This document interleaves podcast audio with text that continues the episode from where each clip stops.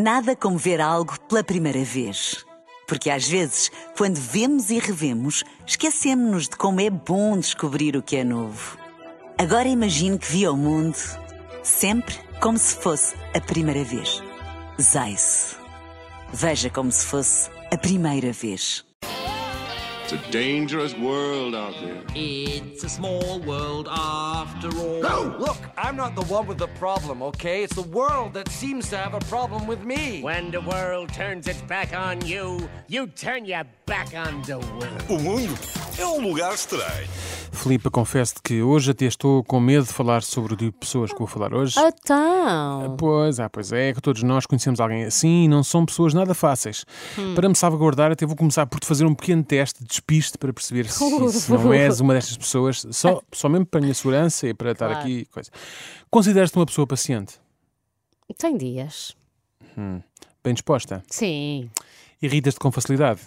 Só se tiver eh, sono ou fome. Como as crianças, não é? Como é que lidas com a rejeição?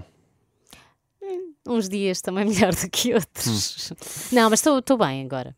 Pá, Não sei, mas pronto, enfim, Continua. se- seja o que Deus quiser. Assume, assume que passei no teste. Pois, Se isso fizer assumir, continuar. Vou assumir, vou assumir isso, vou assumir, vou, vou arriscar, eh, arriscar tudo e vou dizer que não me parece ser uma pessoa com mau feitio. Às vezes. Eh, as pessoas com mau feitio estão por todo lado e podem tornar as nossas vidas, bem como o nosso mundo, num lugar bem estranho. Estranho e um verdadeiro inferno é que com as pessoas com mau feitio temos de andar sempre com paninhos quentes. É? é aquele pano que é embebido em água tépida, não é? Pois, de- normalmente ali, o paninho E estamos ali sempre a pôr os paninhos. Ah, nunca sabemos qual é que é o seu ponto de ebulição. É sempre algo inesperado e repentino. Ah, a meu ver, trata-se até de uma forma encaputa- encapotada de bullying entre adultos.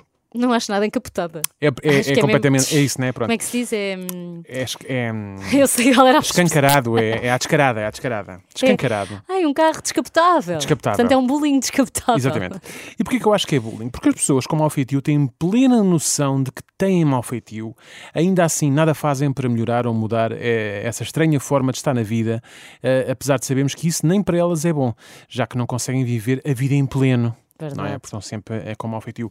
E estão tão conscientes dessa sua condição que, por norma, até arranjam justificações para o facto de estarem com mau feitio. Uhum. Há desculpas para todos os gostos e vou dar aqui alguns exemplos de clássicos usados para justificar o mau feitio. Isto agora de repente parece uma rubrica, não é? Clássicos vamos, usados para justificar o mau feitio.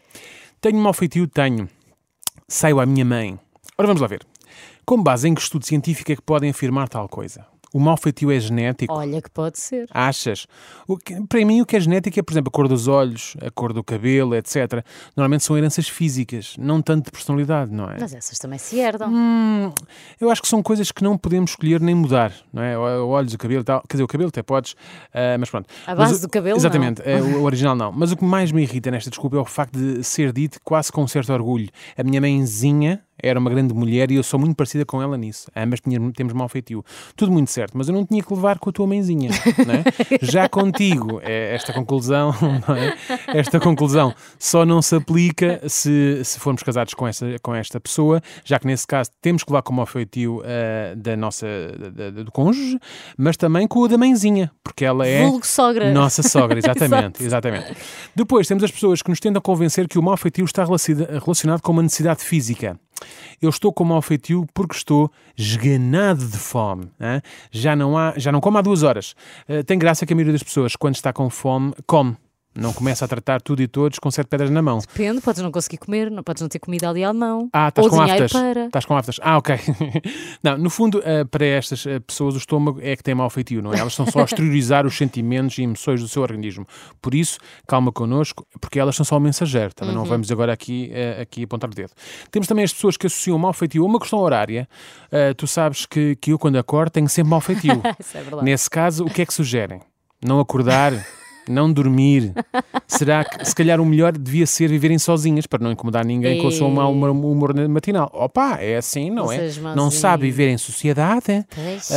Curiosamente, são as mesmas pessoas que dizem que ficam com mau feitio quando estão com muito sono. Mas, mais uma vez, a solução é simples. Vão dormir.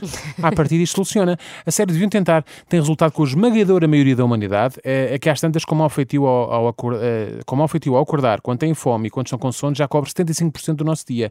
E nós sempre a levar com isto, né? nós que acompanhamos estas pessoas. Temos ainda as pessoas que não só arranjam desculpas para o facto de terem mau feitio, como ainda querem fazer parecer que isto é uma virtude. São as pessoas que dizem que não têm mau feitio. Têm uma personalidade muito forte, não é?